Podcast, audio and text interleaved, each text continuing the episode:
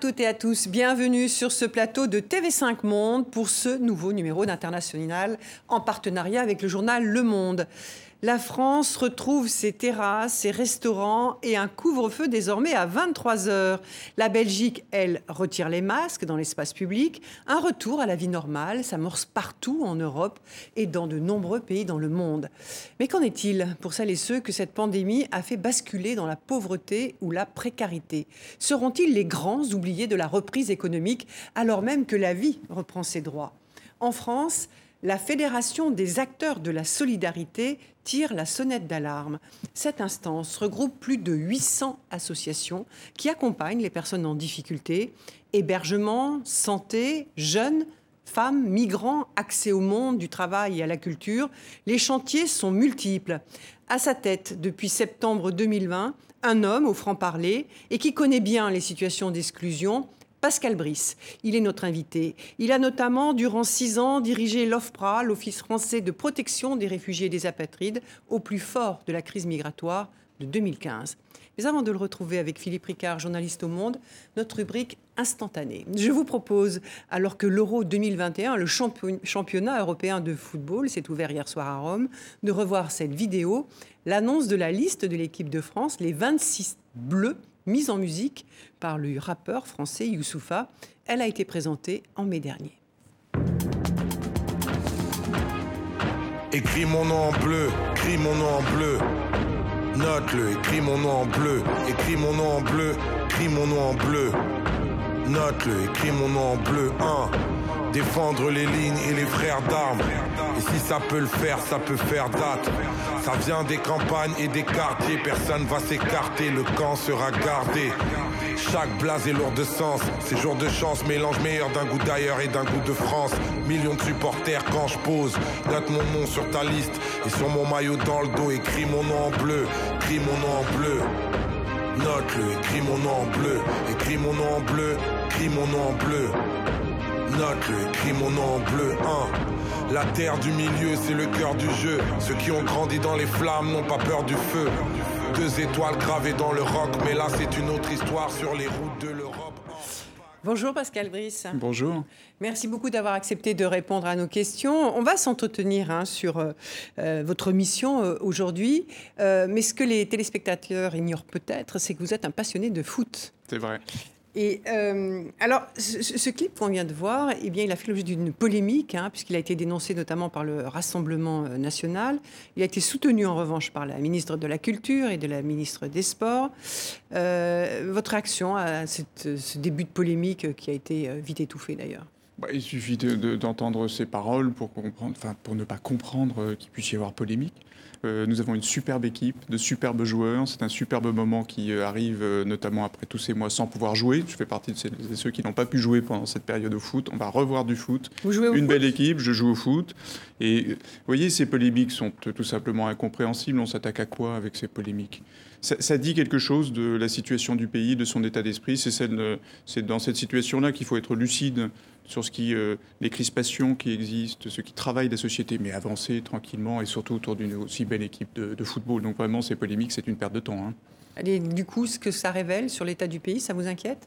Oui, ce sont ces fragilités qui m'inquiètent et qui en même temps me mobilisent avec notre fédération, nos associations, parce que l'on voit bien qu'on est à nouveau euh, en France, en Europe, ailleurs euh, aussi dans le monde, aux États-Unis, dans des moments de crise sociale, de crise identitaire, de crise culturelle, euh, où les classes moyennes sont fragilisées, où on l'a dit, la crise fait que la pauvreté euh, s'accentue. Donc il faut être lucide sur le fait que dans ces moments-là, les crispations existent et qu'il faut euh, être à la fois lucide, sûr de quelques valeurs fondamentales de fraternité, de solidarité et d'avancer pour lutter contre notamment la progression de la, la, pauvreté. Mais il faut effectivement être très conscient que nous sommes dans un moment de grande fragilité. C'est ce qui m'inspire dans la mission qui est la mienne à la de la Fédération des acteurs de la solidarité, à la fois de la mobilisation et de la responsabilité, notamment dans les propos que l'on peut tenir.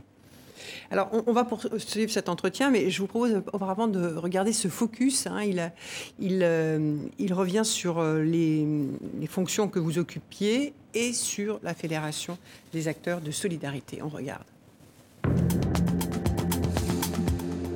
Dans son placard, Christophe range les provisions alimentaires récupérées par le biais d'associations. Donc il y a aussi bien des pâtes, des légumes, là c'est des conserves. On reçoit aussi des, paniers de, légumes frais. Christophe incarne un nouveau visage de la précarité en France, né de la crise sanitaire. Plus d'un million trois cent mille Français n'ont plus de ressources suffisantes pour vivre. Et comme Christophe aujourd'hui, ils sont nombreux à avoir recours à l'aide alimentaire. Secours catholique, la CIMAD, la Fondation Abbé Pierre, l'Ordre de Malte, Emmaüs. En France, ce sont plus de 870 associations de lutte contre les exclusions rassemblées en un réseau, la Fédération des acteurs de la solidarité. En septembre 2020, vous êtes nommé Pascal Brice à la tête de ce réseau, financé notamment par les pouvoirs publics.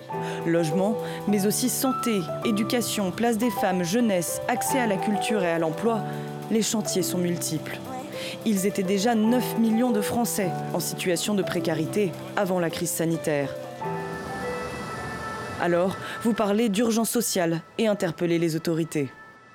Du point de vue de la Fédération des acteurs de la solidarité, nous sommes euh, dans cette demande vers le gouvernement et le Parlement d'une réponse euh, dans la durée structurante. Vous vous occupez aussi du sort des migrants, comme vous l'avez fait alors à la tête de l'OFPRA entre 2013 et 2019. Je crois que l'Europe n'a pas été à la hauteur. Nous vivons, nous, à l'OFPRA, euh, euh, ces défaillances, ces failles de l'Europe de l'asile. L'Europe, vous la connaissez bien. Aux fonctionnaires français, vous commencez votre carrière dans la diplomatie au Maroc, puis au Quai d'Orsay, à la coopération européenne. Vous qui êtes né dans une famille engagée dans l'action sociale, cela a peut-être forgé votre destin. Dans une tribune parue cette semaine, vous appelez à une réforme globale des minima sociaux, à la suspension de la réforme de l'assurance chômage et à la protection des jeunes. C'était logique de prendre la présidence de la Fédération des acteurs de la solidarité après avoir euh, dirigé l'OFPRA pendant six ans, où là vous vous occupiez euh, évidemment plutôt de la question migratoire et mais aussi d'une certaine manière d'une forme d'exclusion.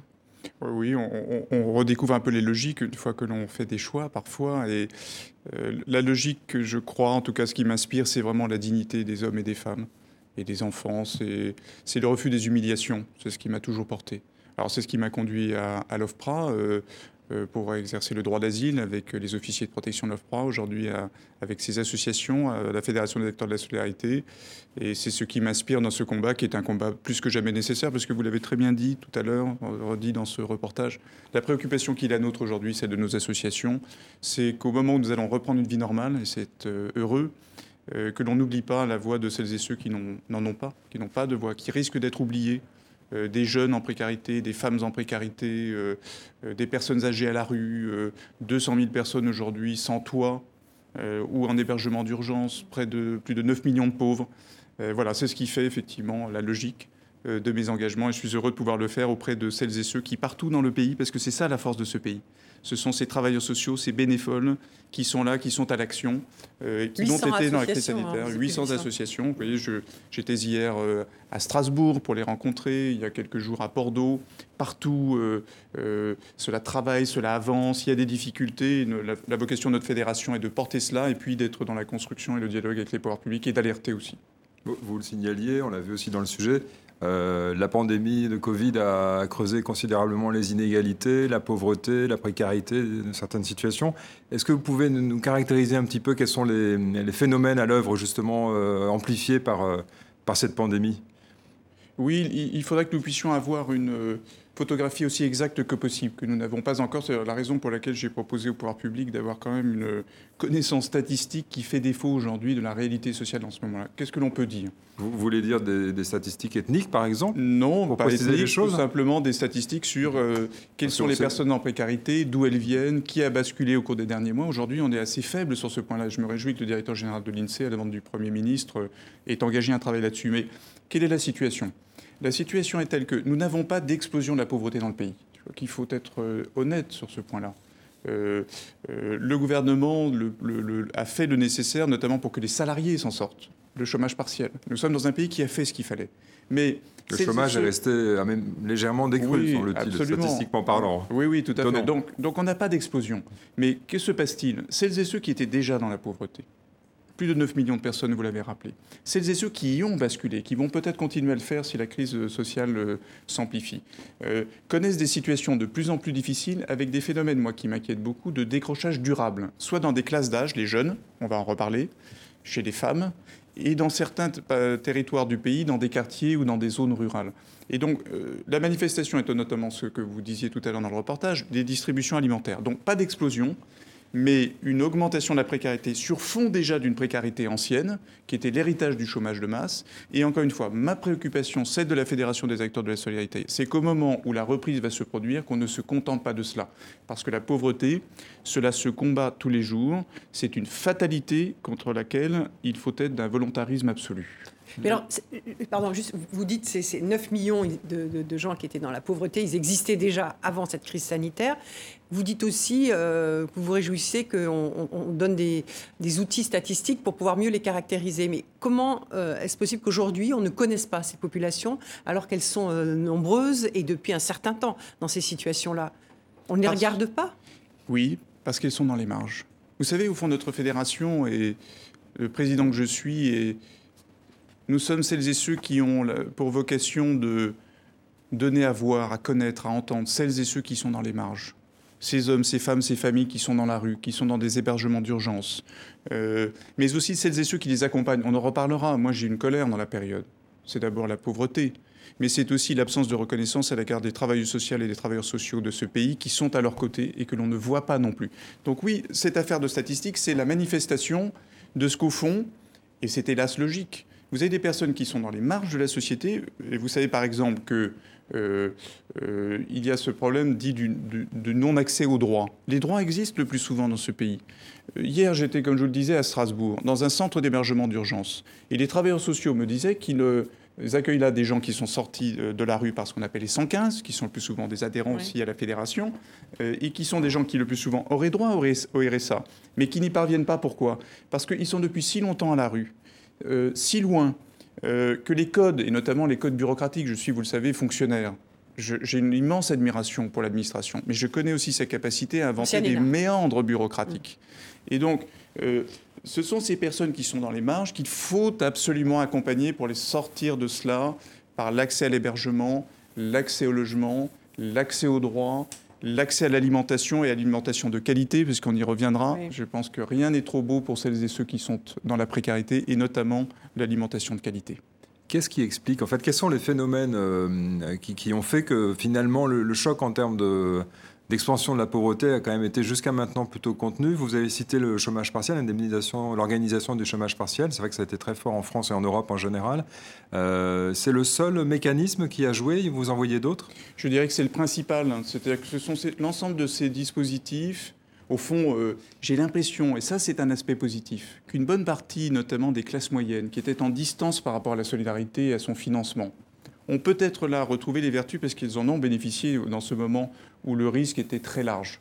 Alors, c'est notamment le chômage partiel. Ça a été aussi les aides aux, artisans commerçants, parce que vous savez que l'une de nos inquiétudes, c'est le basculement de, aussi de travailleurs indépendants, mmh. qui est une réalité, des personnes que l'on retrouve aujourd'hui dans les distributions alimentaires.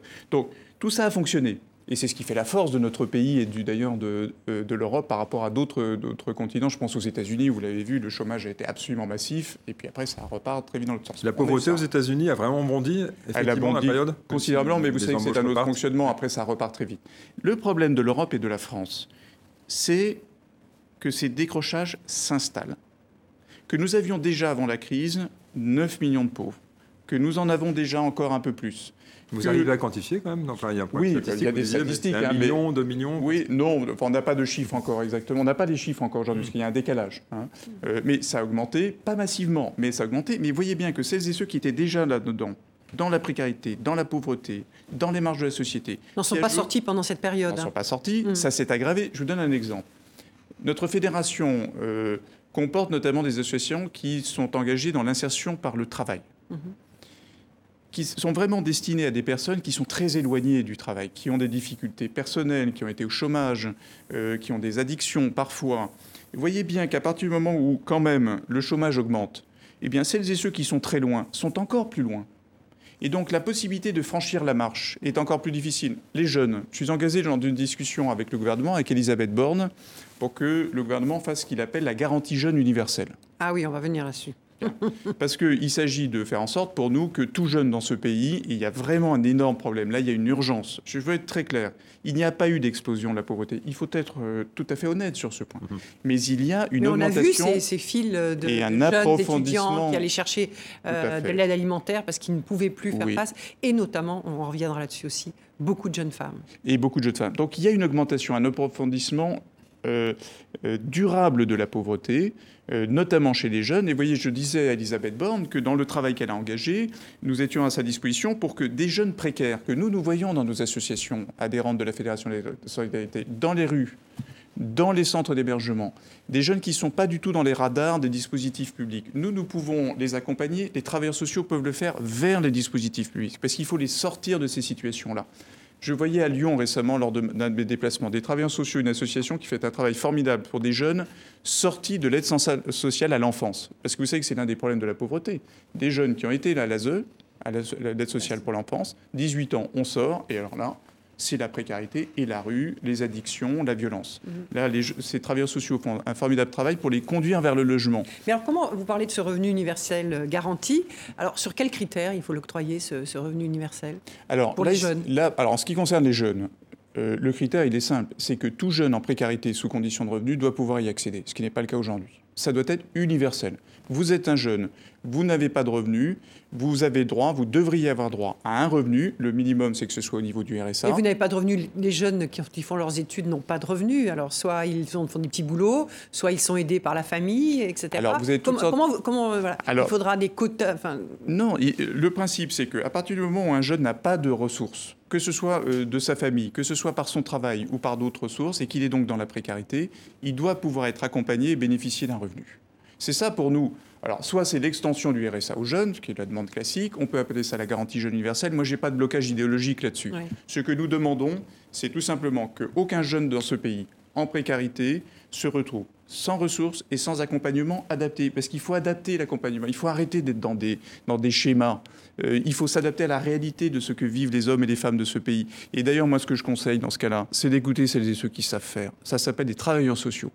Quand vous avez un travailleur social en face de vous et qui vous parle, au bout de cinq minutes, vous savez que c'est quelqu'un qui connaît la fragilité humaine et qui sait comment accompagner les les gens gens. de terrain. Oui. Alors j'aimerais bien que pour une fois, on les écoute et qu'on reconnaisse leur travail. Vous trouvez qu'il y a une bonne écoute justement du côté du gouvernement, puisque euh, on a un gouvernement qui est censé aussi gérer ce genre de choses et éventuellement subventionner, etc. Vous trouvez cette écoute? À certains égards, oui. Je vous en donne deux exemples. Euh, la ministre du Logement, Emmanuel Vargon, vient de décider que pour la première fois depuis longtemps, lorsque la trêve hivernale va se terminer là, parce qu'elle s'est pardon terminée euh, il y a quelques Ouais. jours, euh, Même après le prolongement. Voilà. Hmm. D'habitude, le gouvernement, à ce moment-là, ferme toute une série de places d'hébergement d'urgence ouvertes. Ce qui est une aberration à tout point de vue, d'abord pour les personnes qui sont hébergées. Là, pour la première fois, le gouvernement a décidé, et nous y avons participé, de maintenir ouvertes ces places. Très bonne chose. Deuxième exemple. Ça, représente combien de places en. c'est- ce sont en- 200 000 comme ça places. 200 000 places. 200 000, ce qui est un niveau historique. jusqu'à très C'est mars élevé. 200 000 2022. personnes Voilà. qui se seraient retrouvées à la rue, vous pensez Alors, effectivement pas quoi. 200 000, parce qu'en réalité, c'est 40 000, mais un bon nombre parmi elles se seraient retrouvées à la rue pendant l'été. Et ça, c'est un grand classique terrible. Et donc, pour une fois, au lieu de faire ce qu'on appelle la gestion au thermomètre, il fait chaud, il fait froid, on ouvre, on ferme. Là, au moins, on a le signal qu'on donne les moyens de la stabilisation des personnes, de la stabilisation de l'accompagnement social. Parce que ce qui importe dans cette période, pour tirer les enseignements de la crise sanitaire, c'est qu'on soit dans l'investissement social durable. Je vous donne un exemple. Hier encore à Strasbourg, dans ce centre d'hébergement, on me disait qu'avant la crise sanitaire, il y avait des gens qui étaient là que pour 7 jours. On les sort de la rue, on les prend 7 jours, on commence un travail difficile d'accompagnement et ensuite vous ressortez à la rue. Oui. Et là, ça s'est arrêté. Je demande et je souhaite qu'on ne rétablisse pas cela. Il faut un investissement social durable. Mais on- ça, on comprend bien. Mais quand vous parlez de cette, euh, cette initiative avec Emmanuel euh, euh, Vargon, euh, vous sentez que c'est une vraie volonté de la part du gouvernement ou c'est parce que vous avez euh, réussi à convaincre la ministre d'aller euh, sur. euh, Écoutez, les deux, les deux, je pense. Moi, je me réjouis. Ça, vous savez, je travaille de cette manière-là avec la fédération. Vous venez de la diplomatie, là, on le sent. Alors, ça doit aider. Puis des convictions aussi. Et donc, construisons, faisons avancer les choses. Quand c'est bien, moi, je le salue. Quand ça ne va pas, je le dis.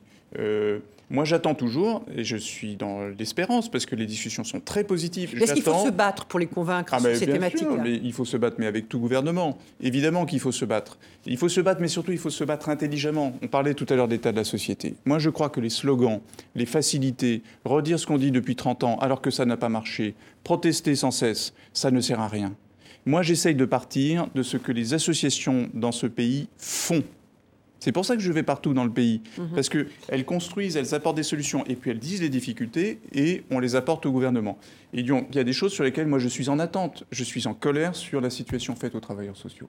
Mhm. On en parlera. Je constate toujours l'absence de politique migratoire sérieuse dans ce pays, dont les, associations payent les conséquences. Mhm. Mais quand des décisions positives sont prises sur l'hébergement d'urgence, et je suis aussi, je le salue, et je suis en attente, j'espère que ça viendra maintenant vite, d'une décision du gouvernement pour mettre en place cette garantie jeune universelle, parce qu'il y a urgence. C'est combien de personnes qui seraient concernées juste oui, Alors, au total, c'est un système qui mhm. pourrait, parce que l'idée serait vraiment de prendre en charge l'ensemble des jeunes, vous êtes à, peu près 700 000 jeunes. Euh, nécessiteux, disons, c'est ça hein? Non, c'est 700 000 ah jeunes dans l'ensemble selon différents types de dispositifs. Parmi ceux-là, parce que vous voyez bien qu'il faut s'adapter à la situation des uns et des autres. Euh, celles et ceux qui font notre préoccupation à la face, ce sont vraiment celles et ceux qui sont le plus dans la précarité. Celles et ceux qui sont à la rue, mhm. qui sont dans les hébergements. Mais le dispositif dans son ensemble, on parle de plus de 700 000 jeunes qui devraient pouvoir bénéficier d'une manière ou d'une autre d'un soutien et euh, d'un accompagnement. Entre 18 et 25 ans, c'est ça? 18-25 ans. Et vous voyez bien que, enfin, ceux qui, étaient dans les filières alimentaires, ce pas des, jeunes qui étaient à la rue, hein, forcément. Il y a toutes sortes de gens. mais il y, avait, il y avait beaucoup de, jeunes qui se sont retrouvés en très grande précarité parce qu'ils n'avaient plus les petits jobs. Voilà, euh, c'est ça. C'est là aussi où, beaucoup ont découvert ce que nous, nous savons de longue date. C'est-à-dire que beaucoup de gens vivent à la limite. Voilà. Et basculent. Et basculent. Mhm. Jeunes ou moins jeunes, d'ailleurs. Jeunes ou moins jeunes. Quel que soit Justement, on va peut-être s'intéresser à la question des femmes, hein, puisque mhm. euh, sait, on sait combien elles sont aujourd'hui représentées euh, dans les populations très déshéritées les travailleurs pauvres, ce sont beaucoup de femmes. Les retraités pauvres, ce sont beaucoup de femmes. Euh, les familles monoparentales, là aussi. Je voudrais qu'on prenne une minute pour regarder un extrait de ce reportage de nos confrères de France 3. Mère et fille, un duo soudé dans l'épreuve. Horticultrice depuis 15 ans, Laetitia Sard est sans activité depuis le premier confinement. Des mois d'insécurité, fait de chômage et d'arrêt maladie, son salaire passe brutalement de 1500 à 1000 euros mensuels. Une fois le loyer, les factures payées, les comptes sombrent dans le rouge. Cette mère isolée affronte une situation inédite. On se prive, il n'y en a plus du tout, on serre la ceinture et on arrive jusqu'à l'aide sociale. On arrive à l'aide sociale avec 500 euros de moins dans son budget. J'aurais jamais cru euh, me retrouver dans cette situation-là. Et son salut, Laetitia le doit à la fraternité une institution à Salon de Provence, un peu comme son patron, Claude Cortési. Depuis 30 ans, avec son association, il combat la misère, les coups durs. On se retrouve confronté à cette pauvreté qui a augmenté, mais ce n'est pas une pauvreté, j'espère, qui restera. Et heureusement que nous, les associations sociales et caritatives, on est sur le terrain, parce que sans nous, ben, je ne sais pas comment l'État aurait pu se venir à ces gens. -là. Alors l'État? Il, euh, il, interpelle d'une certaine manière ce travailleur. Vous, vous soulignez le, formidable travail de. Alors là, ce sont des bénévoles, des travailleurs sociaux, mais est-ce que l'État fait sa part dans la prise en charge des, plus, des plus pauvres? Je, pense On va revenir sur la question des femmes après. Hein. Il, faut faire plus. Il faut faire plus et mieux. Mais vous savez, moi, j'essaie toujours de, de construire. Je, crois beaucoup que dans ce pays, je suis un fonctionnaire. Euh, on a une façon de surinvestir l'État. Moi, ce que je voudrais, pour bien le connaître, c'est que cet État apprenne mieux à travailler avec les dynamiques de la société, et notamment avec le monde associatif. Vous voyez, l'un des enjeux pour moi à la face, c'est de faire en sorte que on cesse dans des, dans des rapports un peu euh, euh, directifs entre l'État et les associations que l'on construise du partenariat. Donc l'État doit assumer ses responsabilités parce qu'en matière de politique sociale, de lutte contre la pauvreté, c'est sa responsabilité majeure. Et il y a dans ce pays des gens qui s'engagent à titre professionnel, à titre bénévole. Et donc je souhaite que les uns et les autres puissent être à l'action. Mais ce que je voudrais, c'est qu'on cesse, comme c'est parfois le cas, c'est très le cas sur la question de l'accueil des personnes étrangères. Hein. Oui, on Mais, et sur d'autres situations aussi, qu'au moins l'État ne nous mette pas des bâtons dans les roues comme ça arrive parfois. Et que par ailleurs. Concrètement, c'est-à-dire? Bah, Là, c'est sur les questions de migration. Ah oui, C'est-à-dire qu'aujourd'hui, euh, on a un nombre de gens dans nos structures qui devraient avoir du, du- des papiers et qui n'en ont pas, Mm. euh, et on complique la vie des gens pour rien. Bon, alors parce qu'ils devraient avoir des papiers, mais on y reviendra sans doute. Mm. Non, l'État, c'est sa responsabilité première d'exercer la solidarité dans notre pays. Et il y a une place très grande pour euh, les acteurs associatifs. Donc je souhaite que l'État, surtout, et je souhaite l'y encourager, soit dans une vision durable de l'investissement social. Je vous parlais de l'hébergement, je vous parlais de l'accompagnement social, Euh, on parle de la situation des femmes. Je pense par exemple que faire cette réforme de l'assurance chômage en ce moment est une erreur profonde. Ce n'est surtout pas le moment de venir fragiliser encore plus des gens qui sont fragilisés. Donc, prenons des bonnes décisions et soyons dans un investissement social durable. Autre élément essentiel pour nous, le logement social. Il y a une panne du logement social et de la construction de logements sociaux dans notre pays. C'est tout à fait terrifiant pour les personnes dont nous parlons, qui sont à la rue ou à l'hébergement, puisque la vocation, c'est de les- de les aider à les accompagner vers le logement social. Donc voilà un point sur lequel l'État ne fait pas ce qu'il devrait faire, et nous avons besoin absolument d'une remobilisation collective, non seulement de l'État, mais aussi des élus. Moi, à chaque fois que je me déplace, je vois les maires. Parce qu'il y a beaucoup de communes qui en fait refusent de faire du logement social. Et voilà. D'autres en ont peut-être trop et d'autres euh, aucun. Et il n'y a pas tellement, il y a des sanctions prévues, mais finalement Et ça ne fonctionne pas tellement ce dispositif. Très juste, très juste. Ouais, c'est ça. Ils assument a- totalement, ils le disent. Donc voilà, vous avez raison, c'est un enjeu majeur. C'est-à-dire que, faut que l'on- justement soit les amendes, soit. Ah, moi, moi, je suis pour que là, euh, les préfets prennent la main et gèrent les permis de, con- de construire, là où les élus ne, ne font pas ce qu'ils devraient faire, c'est-à-dire prendre leur part de la solidarité nationale, avoir du logement social et même de l'hébergement. Et puis je pense effectivement, vous le disiez, que dans certaines communes, on a des situations, on commence à avoir des ghettos. Et donc là, il faut être très attentif à la mixité sociale. Donc il faut que partout dans le pays, les élus assument leurs responsabilités. Donc cette affaire de relance du logement social, et ça je souhaite, et la fédération va y prendre sa part, que l'on sorte de ces euh, mises en cause respectives. Parce que l'État vous dit c'est les élus, les élus vous disent c'est l'État. Je pense que là, tout le monde a sa part de responsabilité. Je pense que la politique gouvernementale doit être réorientée pour que les objectifs fixés par la ministre du Logement en termes de nombre de constructions soient atteints dans les deux années qui viennent, parce qu'il y a urgence, et qu'un travail soit fait avec les élus de manière à ce qu'on construise là où on doit construire, et puis aussi qu'on prenne en compte bah, des aspirations qui sont légitimes à la qualité de vie, euh, euh, et ça doit être possible en, développant le logement social. Vous, vous qui connaissez bien l'Europe, vous avez même beaucoup bourlingué en Europe, semble-t-il, dans votre carrière. euh, vous, voyez un pays européen où le dialogue justement entre l'État et, les organisations telles que les vôtres de la société civile est fécond et bien structuré et qui d'ailleurs peut-être un État qui pourrait être exemplaire sur le plan justement de la lutte contre la, la précarité. Les traditions sont très différentes, vous le savez. Euh, Ouais, c'est vrai qu'on a des pays, je des pense pays notamment à l'Allemagne, où, euh, où les, choses de ce point de vue-là se passent mieux. Il y a des traditions différentes dans le monde associatif. Il y a une plus forte, évidemment, euh, le fédéralisme allemand aide. Euh, Mhm. Donc il y a des sources d'inspiration. Mais si vous voulez, je, je crois qu'en France, euh, l'enjeu, il est vraiment celui-là. Il est que nous puissions conserver cette force que nous avons d'un État qui, euh, qui a cette capacité à porter euh, euh, la nation et notamment la solidarité, mais qui a besoin d'être un peu moins nombriliste. Et, Et au dirigiste. fond, et dirigiste, et d'accompagner les dynamiques sociales. Dès lors que, et c'est ce que nous faisons avec nos associations, ces dynamiques sociales soient en capacité de construire, d'innover et d'apporter leur expertise. C'est ça que je souhaite construire à la face pour la lutte contre la pauvreté, l'insertion par le travail, l'hébergement, l'accompagnement social, l'accès au logement social. Pour revenir sur le, le- la- le petit extrait de reportage là, concernant la situation des femmes euh, dans, la, dans cette euh, catégorie de la, de la pauvreté, euh, comment on, on explique cette surreprésentation et qu'est-ce que ça veut dire, in fine, de leur place aujourd'hui dans la société? Ben, ça en dit beaucoup, ça en dit encore combien, euh, pour celles et ceux qui ne l'avaient pas encore compris, le combat pour la liberté des femmes reste ouvert et devant nous. Euh, moi, je suis fils d'une féministe, hein, donc euh, j'ai grandi là-dedans euh, et je souhaite faire de la fédération une grande fédération féministe.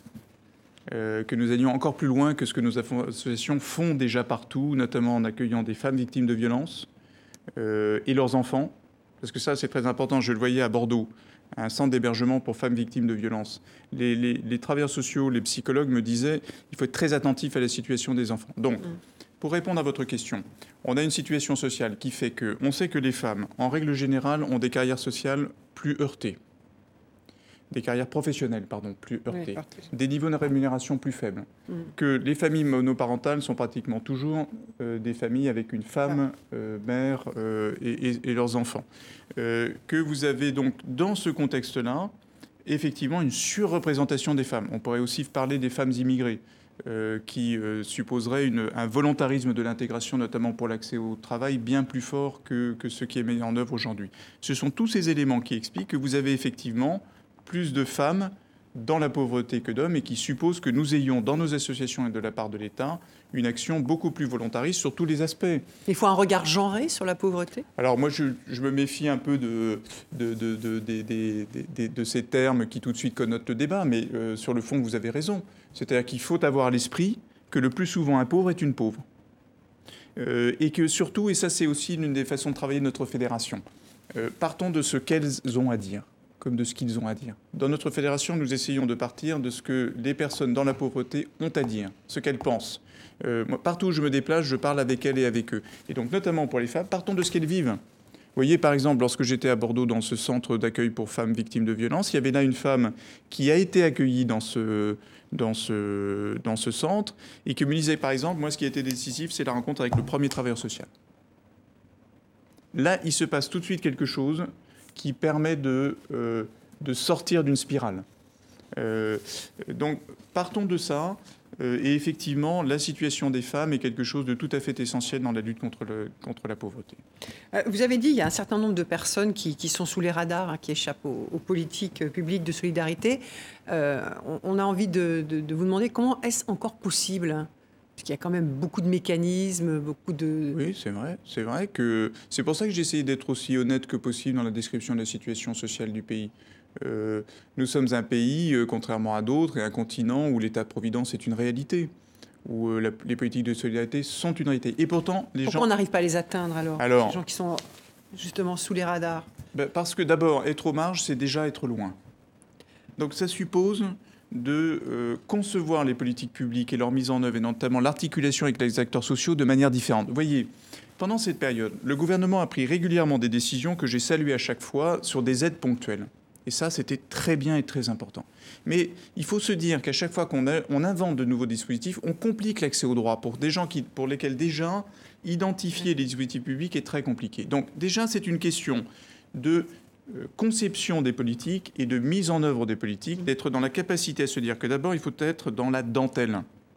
Savez, moi je connais, c'est normal, vous inventez une politique, vous êtes un peu, on va mettre tout le monde dans la même case. Moi je sais que les jeunes dont je vous parle et dont je parle avec, avec la ministre du Travail, qui sont des jeunes précaires, si vous voulez qu'ils accèdent à des dispositifs de soutien, il va falloir faire dans la dentelle. Aujourd'hui, vous avez un dispositif dit de garantie jeune, c'est un an. Enfin, un an. Il y, en a, pour il y a des jeunes pour lesquels, qui n'ont pas besoin d'un an mais il y en a d'autres pour lesquels ça va prendre deux ans, parce qu'ils ont été tellement cabossés, ils sortent de l'aide sociale à l'enfance, ils ont des problèmes d'addiction, ils ont été confrontés à des échecs scolaires, à des échecs euh, dans des tentatives professionnelles. Il va falloir prendre du temps. Donc, faire de la dentelle, c'est une conception des politiques publiques qu'il faut que nous mais puissions faire de la dentelle, ça veut dire quoi? Ça veut dire donner plus de pouvoir aux politiques locales euh? Oui, c'est avoir des dispositifs territorialisés. Vous voyez, par exemple, ce que je proposais mmh. à la ministre du Travail, c'est que nos associations conventionnent avec ce qu'on appelle les missions locales, qui sont celles qui ont la charge le plus souvent avec Pôle emploi d'aider ces jeunes. On conventionne de manière à ce que les travailleurs sociaux puissent accompagner les jeunes. Donc ça veut dire quoi faire de la dentelle? Ça veut être d'abord ne pas euh, chercher à mettre tout le monde dans les mêmes cases c'est s'adapter à la diversité des situations. Mmh. Et c'est effectivement territorialiser et faire confiance aux associations. Les associations doivent rendre des comptes lorsqu'elles utilisent euh, des financements publics. Public. Ça, c'est normal, mais qu'on leur fasse confiance. J'avais une petite question sur justement sur l'autre euh, face, de, l'autre côté du triangle, c'est dire, c'est justement cette société civile, ces associations. Vous trouvez qu'elles ont été affaiblies, euh, euh, fragilisées aussi par le par la crise? C'est aussi une dimension importante Ou est-ce qu'il y a une vitalité, une, espèce de solidarité des militants qui, en fait, des gens qui comprennent qu'il faut se mobiliser, se retrousser les, manches Il y a d'abord cette vitalité, je la vois partout. Vous la sentez partout Oui, je la sens partout. Et Covid ou pas d'ailleurs enfin, Le Covid a amplifié les choses Le, le Covid a... Ou a battu les gens bah, Non, je dirais que les gens sont là. Les mhm. travailleurs sociaux, les bénévoles sont là dans les associations. Ils inventent beaucoup. Moi, je vois par exemple beaucoup de choses qui se développent sur l'alimentation, hein. euh, sur l'accès à l'alimentation, production d'alimentation dans des chantiers d'insertion, euh, euh, alimentation des précaires, du maraîchage, des circuits courts, etc. Il y a beaucoup de choses qui s'inventent. il me semble. Exactement. Vous avez aussi, je voyais ça à Montpellier, beaucoup de choses qui se développent dans, autour des mobilités douces, les vélos, la réparation des vélos. des choses s'inventent. Ils sont là, ils inventent, ils sont là. En même temps, ce qui est vrai, c'est c'est que cette crise a, fatigué tout le monde. Hein. Mhm. Euh, Ça, c'est toute la société. Puis l'assistance en télétravail, c'est pas forcément évident. Alors ça, ça a été un grand débat. Mais ça, moi, je Oui, dis c'est que s'il y a, ce sont des métiers qui peuvent peut se faire en télétravail. Donc Un lien. parfois compliqué. Mm. Ils ont été en première ligne. C'est pour ça que moi, je, je supporte assez mal qu'on les reconnaisse assez peu, notamment à l'issue de ces périodes-là. Euh, il y a effectivement une difficulté, euh, une nécessité d'ouvrir des perspectives. Euh, et donc, il faut que nous puissions d'abord nous renouveler. C'est ça aussi, hein. il y a une démographie euh, française. euh, il faut aussi que les associations se renouvellent dans leur capacité, leur façon d'ac- d'agir, leur discours aussi. C'est ce que j'essaye de porter, leur façon d'agir. Et puis il y a une fatigue qui est liée à cette période-là. Et moi, ce que je demande à l'État, c'est notamment dans cette période-là, mais d'en tirer les enseignements. Tirons les enseignements de la crise sanitaire. Premier enseignement, hébergeons les gens au lieu de les laisser à la rue. Ça a été fait, j'espère qu'on ira encore plus loin. Deuxièmement, cessons la bureaucratie. Parce que là, en plus, au moment où ces associations sont très mobilisées, leur demander tout un tas de démarches bureaucratiques, ce- c'est une perte de temps terrible. Vous voulez dire pourquoi Pour justifier d'avoir des subventions Exactement. C'est ça Donc, ouais. euh, ça, c'est il y a un, petit côté ouais. comme ça qu'on connaît. Il faut le contrôle, euh, mais il peut s'exercer sur des démarches simplifiées. C'est l'occasion de simplifier les choses parce que les gens ont été fatigués, très mobilisés, et donc il faut leur simplifier la tâche. Il faut inventer des modes de partenariat de cette nature où les objectifs sont fixés dans la lutte contre la pauvreté et où on laisse faire les associations grâce à leur expertise et à l'engagement des bénévoles et où évidemment on rend compte. Mais il faut tirer les enseignements de cela. Les gens sont là, ils sont actifs, inventifs, ils sont fatigués comme toute la société, un peu plus parce qu'ils ont été en première ligne. Il faut tirer les enseignements de ça. Très concrètement, c'est des associations qui ont beaucoup recours, par exemple, à des formes de, de services civiques ou pas? Oui. Est-ce qu'il y a des complexités bureaucratiques, par exemple? Parce qu'on pourrait recruter. C'est plutôt dans la gestion des subventions publiques. C'est plutôt dans la, d'accord. la- la- la- la gestion des subventions publiques où là, il y a, si vous voulez, un processus de Le renouvellement de ces contractualisation. subventions. Oui, c'est ça. Il y a, bon, je ne vais pas Mm. rentrer dans le détail technique, Oui. mais il y a une contractu- un processus de contractualisation que je salue, qui est nécessaire, mais où dans la période on complexifie les choses, d'autant plus que vous avez quand même un affaiblissement de l'État dans les territoires, que moi je regrette. Euh, et donc ça donne des situations, il faut qu'on sorte de ça, qu'on construise du partenariat, où on simplifie la vie des gens. Ça c'est une des choses qu'il faut qu'on tire de la...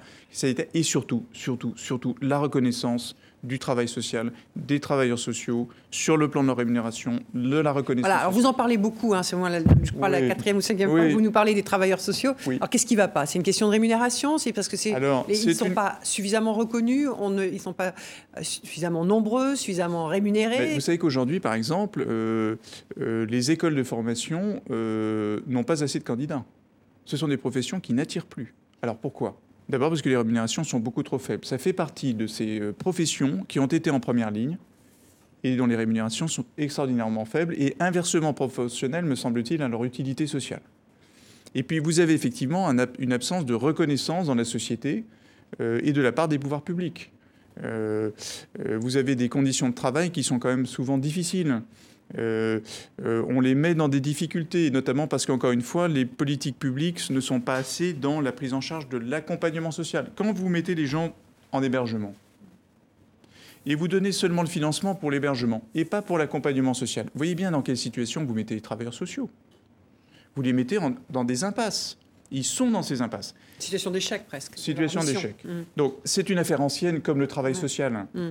Moi, je suis né dans ce milieu-là, donc je connais ça bien. Euh, on est dans les marges de la société avec les gens qui y sont plongés, donc c'est forcément compliqué.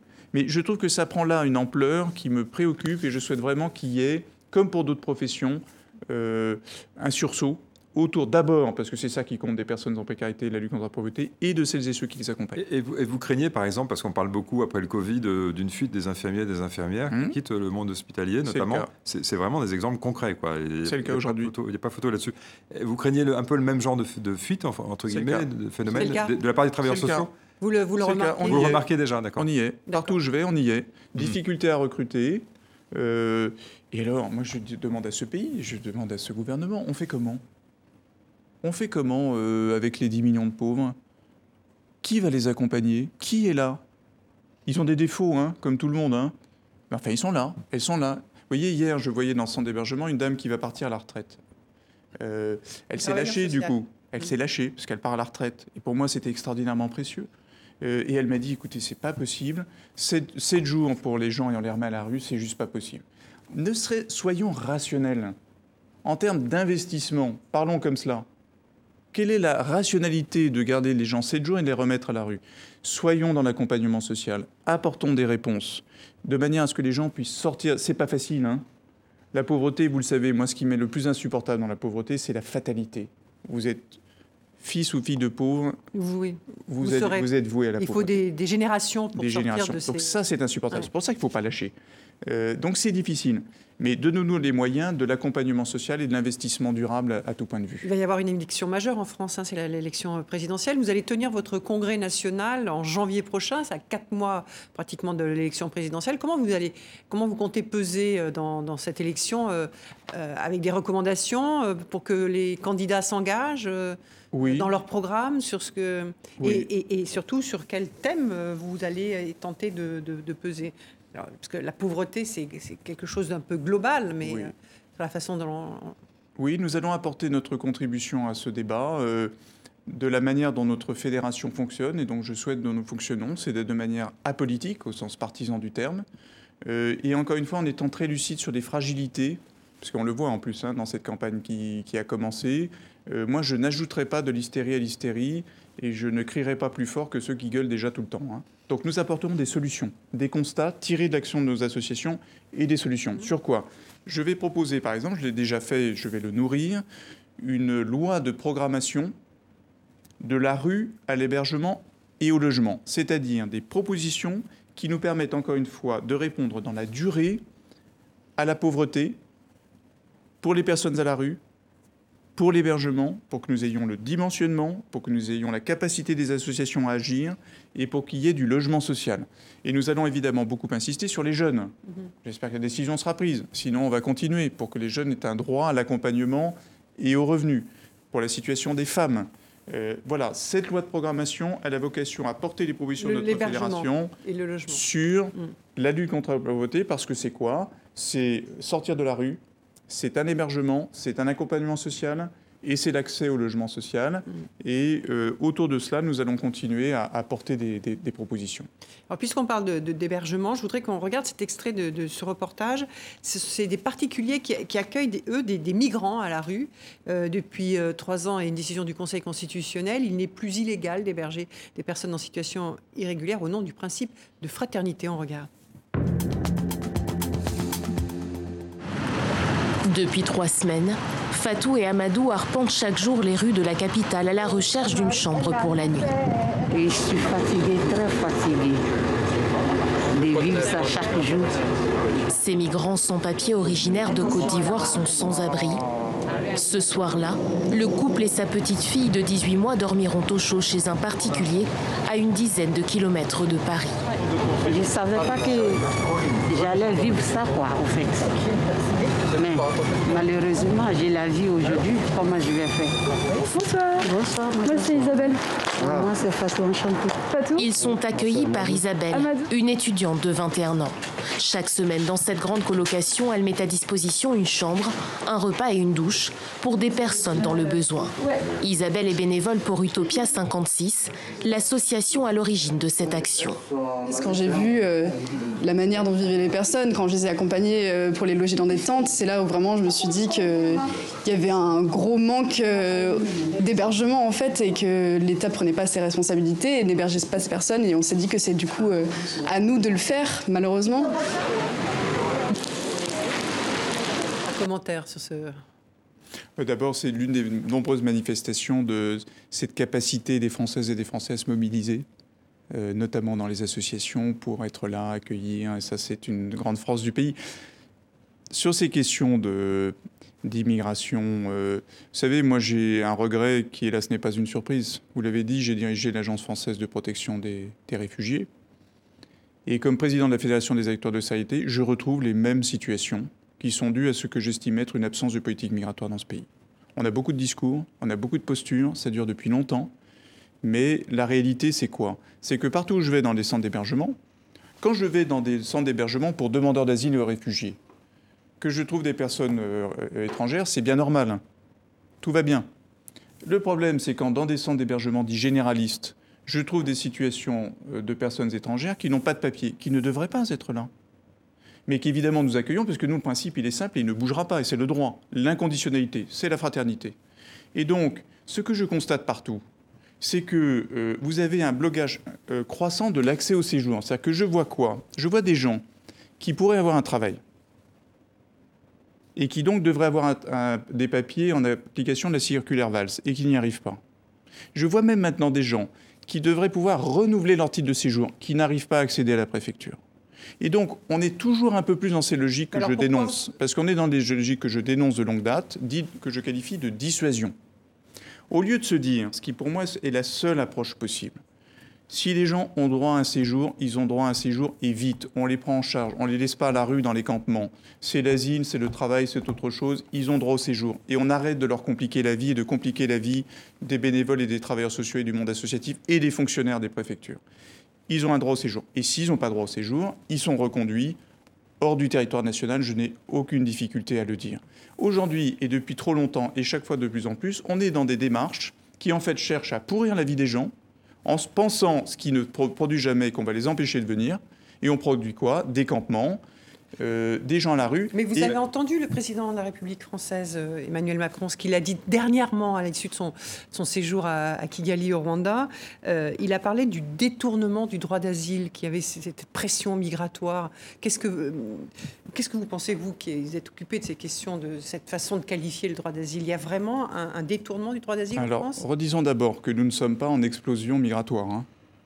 On l'a été un tout petit peu en 2015-2016 et c'est plus le cas aujourd'hui. Ça a même baissé massivement. Ça n'est pas en première ligne la France. Et en plus, c'est pas plutôt l'Allemagne et les pays euh, scandinaves. ça, c'est un premier point. Ce qui ne veut pas dire qu'il n'y ait pas un débat à prendre en compte avec lucidité dans le pays. Hein. Parce que moi, je ne suis pas de celles et ceux qui disent qu'il n'y a pas de problème sur l'immigration. Je pense que les Français et les Françaises ne se réveillent pas tous les matins en se disant il y a un problème sur l'immigration. Je pense que dire qu'il n'y a pas de difficulté dans le corps social est aussi une erreur. C'est précisément parce qu'on n'intègre peut-être pas assez, justement. effectivement, c'est simplement la facture de ce qu'on ne cherche pas à gérer, non En tout cas, je pense qu'on est dans un moment, on le disait, de fragilité, crise sociale, crise culturelle, où, hélas, c'est un classique, la question des étrangers dans la société euh, suscite des inquiétudes. C'est quand même assez frappant après la pandémie où on a quand même été beaucoup sur des questions médicales, euh, sanitaires, euh, sociales, incroyables, hein, avec une crise économique quand même massive. On se retrouve en sortant de la pandémie avec un débat qui est quand même ancien, éculé même, sur l'immigration, la sécurité. Comment vous expliquez ça? C'est qu'en fait, les politiques misent sur cette espèce de fragilisation sourde qu'on a du mal à quantifier, mais, mais qui est probable. Je pense que nous ne sommes toujours pas parvenus à sortir l'immigration des instrumentalisations politiques. Le problème que je vois, me semble-t-il, c'est que vous avez des gens qui pensent que l'immigration, c'est mal en soi ou c'est bien en soi. C'est pas le problème ni des migrants ni de l'immigration. L'immigration, c'est quoi? C'est soit de l'accueil parce que c'est de l'asile, soit de la migration parce que nos entreprises, et c'est le cas aujourd'hui, partout dans le pays, ont besoin de gens qui travaillent. Donc moi, ce que je souhaite, c'est qu'on sorte de ces instrumentalisations et qu'on pose des choses à plat. Encore une fois, les Français ne se réveillent pas tous les matins en se posant ces questions-là. Il y a quelque chose qui travaille le corps social, parce que comme hélas, à chaque fois qu'il y a une crise sociale et culturelle, c'est là. Et donc il faut que nous apportions des réponses. Je réponds à votre question sur l'asile. Et le détournement ou pas Mais la réalité, c'est quoi? C'est que l'asile n'est pas détourné, il est asphyxié. Pourquoi? Parce qu'on a, depuis 30-40 ans, réduit, limité, coupé, arrêté les voies de migration légales notamment sur le travail. Euh, et donc, dans ce cas-là, la seule voie qui existe aujourd'hui, c'est l'asile. Et donc, euh, les gens ne détournent pas l'asile. Il y a simplement le fait qu'aujourd'hui, alors même que les entreprises françaises, vous avez partout des commerçants, des artisans, des entrepreneurs qui ont besoin d'embaucher des personnes étrangères, qui sont là et qui ont des compétences, euh, on a réduit tout cela. Donc évidemment, c'est l'asile qui accueille toutes ces personnes et qui est asphyxié. Asphyxié par quoi d'autre? Et ça va s'amplifier si on ne fait rien. Les déplacements environnementaux. Donc j'appelle à quoi? Réfugiés climatiques. J'appelle à quoi? J'appelle à ce qu'on sorte des instrumentalisations, qu'on des choses tranquillement. Premièrement, l'asile, il faut le respecter pleinement. Il faut qu'on arrête ces systèmes européens qui empêchent les gens d'accéder à la procédure on arrête de compliquer les choses, les gens doivent pouvoir vite avoir l'instruction de leur demande d'asile. Vous voulez dire les, hotspots, par exemple, qui sont aux, marges de l'Europe, c'est ça Ou voir les centres, d'ailleurs, où on sous-traite euh, l'asile Il y en a question avec le Danemark. Avec le Danemark au Rwanda, d'ailleurs. Alors là, il y a plusieurs éléments. Il y a d'abord la dérive danoise insupportable, que vous savez, je dénonce depuis longtemps, parce que c'est mhm. un risque généralisé, ce qu'on appelle l'externalisation de l'asile. On dit aux pays hors d'Europe, vous gérez. Ça, c'est juste la négation. Et un gouvernement social-démocrate. Alors, vous voyez, c'est intéressant. Mhm. Vous avez quand même... Au Danemark Un mouvement politique au Danemark qui a été quand même un parangon du cosmopolitisme et du multiculturalisme le plus absolu, et qui en quelques années vous fait le truc. Bah, sous pression de la droite et de l'extrême droite. donc, et, la pression migratoire, entre guillemets, de 2015-2016. qu'on on évite ce genre d'évolution. Hmm. Et moi, je pense qu'il faut pour ça de la lucidité. Je crois qu'on ne peut pas dire qu'il n'y a pas de discussion à avoir sur l'immigration. Il faut être lucide sur ce qui se passe. Il faut apporter des solutions. Les solutions, c'est quoi? Vous respectez le droit d'asile.